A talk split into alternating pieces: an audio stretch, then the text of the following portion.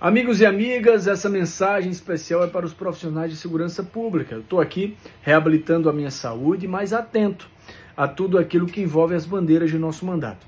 Hoje, o governador João Azevedo publicou a lei que cria a Policlínica da Segurança Pública. E aí, a partir de agora, ainda mais na prática, os profissionais de segurança terão aquilo que funcionará como um plano de saúde no momento de dor e de necessidade.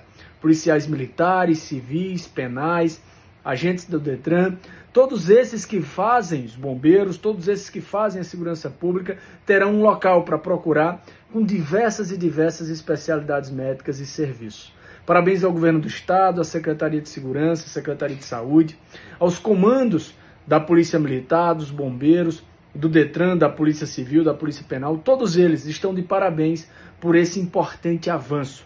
A Paraíba respeita e valoriza cada vez mais os seus profissionais da segurança.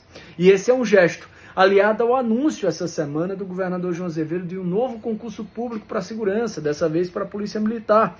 E também, claro, o avanço permanente na integralização da Bolsa de Desempenho para também a desoneração do plantão extra e tantas outras coisas que estão avançando. Acredito e confio no governador João Azevedo e a segurança pública está avançando bem em suas mãos.